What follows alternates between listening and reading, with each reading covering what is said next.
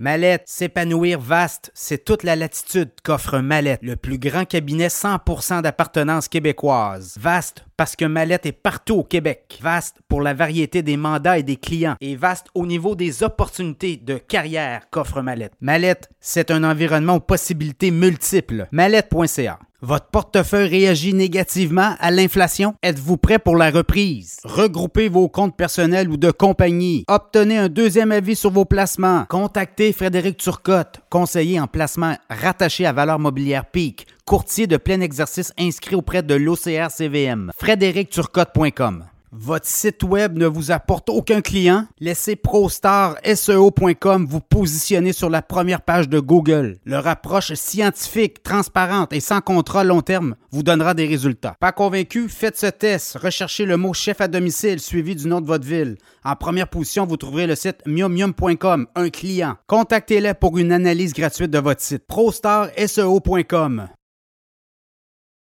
Bienvenue à cette revue des marchés boursiers Cachemire du mercredi 10 janvier 2024. Bien, c'est fait aux États-Unis. La SEC, la Security and Exchange Commission, le gendarme des marchés boursiers aux États-Unis, a donné le feu vert à 11 firmes pour vendre des ETF, des fonds négociés en bourse, des FNB en français, euh, de Bitcoin au comptant. Alors, ça va débuter demain à la bourse sur les marchés boursiers, là, et là, on voyait quand même, euh, eu quand même hier un faux pas de la SEC, euh, supposément, supposément, encore une fois, euh, un, compte de, la SEC sur la plateforme X qui aurait été, comme on dit, hacké. Donc, mais là, ça va suivre, ça suit son cours. Alors, la SEC a annoncé après la fermeture des marchés là, que les, les crypto-monnaies, notamment les fonds négociés en bourse, des FNB, des ETF, Bitcoin comptant allait être lancé aux États-Unis. Il y a 11 firmes. Il y a BlackRock, il y a Fidelity, il y a Vanek, il y a Ark Invest. Donc, il y a 11 firmes comme ça qui ont eu le feu vert en même temps. Donc, ça va donner beaucoup de. Je pense que ça va amener beaucoup de, de confiance dans le secteur des crypto-monnaies. Beaucoup de gens voyaient ça d'un mauvais oeil. Mais là, comme on avait ça au Canada, il y a d'autres pays qui en avaient. Ça avait été accordé par les autorités réglementaires des pays respectifs. Mais aux États-Unis, il y avait vraiment là. Euh, Gary Gensler, qui est le grand patron de la SEC, était toujours de front. Euh, même dans son euh, communiqué de presse, là, dit oui, on, accorde le droit à des firmes de vendre des ETF e crypto comptant, Bitcoin comptant, mais ça ne veut pas dire qu'on est d'accord avec ce type-là de, de, monnaie numérique. Alors écoutez, on avance dans le cas des cryptos. Et ça, bien évidemment, ça va avoir un impact sur le prix du Bitcoin. Donc, on va commencer euh, pour euh, euh, les, marchés boursiers. C'est du vert partout. Aujourd'hui, TSX en hausse de 0,09% Ce pas des grosses hausses, mais quand même, on va tout prendre ce qui passe. 20 989. Le SP 500 en hausse de 0,6% 4 783. Le Dow Jones en hausse de 0,5% 37 695. Le Nasdaq a bien fait. Les technos ont bien fait aujourd'hui encore à la bourse. 0,8% de hausse, 14 969 euh, points. Le baril de pétrole en baisse de 92 cents US, 71,32. Euh, le Bitcoin euh, remonte. Là, on avait atteint les 46 000 aujourd'hui. On a baissé avec la nouvelle et là, on remonte tranquillement autour des 46 000 dans le cas du Bitcoin et l'once d'or en baisse de 3,80 à 2029 dollars. Voilà, c'est un peu ça. Euh, la nouvelle du jour, c'est vraiment le Bitcoin, les ETF en Bitcoin qui pourront être vendus aux États-Unis.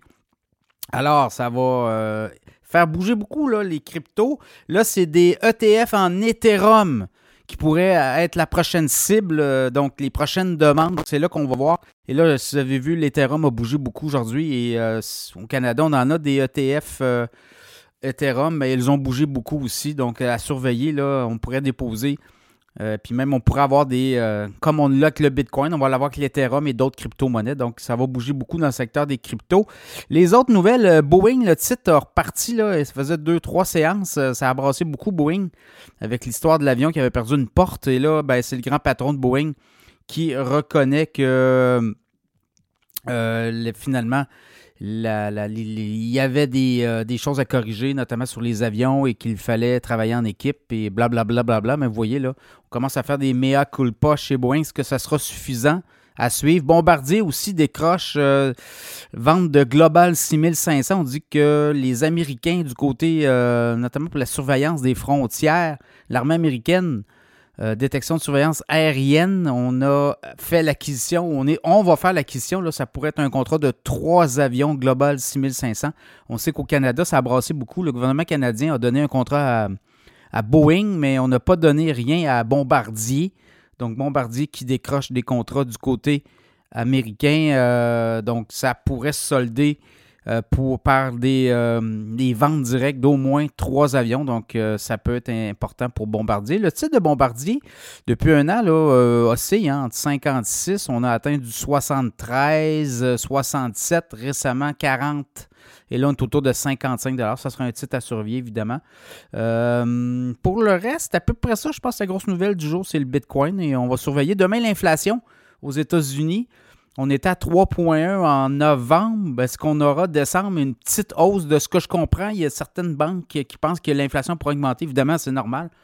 Euh, période des fêtes décembre, ils se dépensent tellement d'argent que ça peut avoir un impact sur l'inflation, assurément. Mais euh, on va surveiller aussi euh, la productivité vendredi, des chiffres là-dessus, mais demain l'inflation. Donc ça pourrait encore donner un bon petit coup dans les marchés. C'est positif, évidemment. Donc à surveiller et comme on dit, demain est un autre jour à la bourse.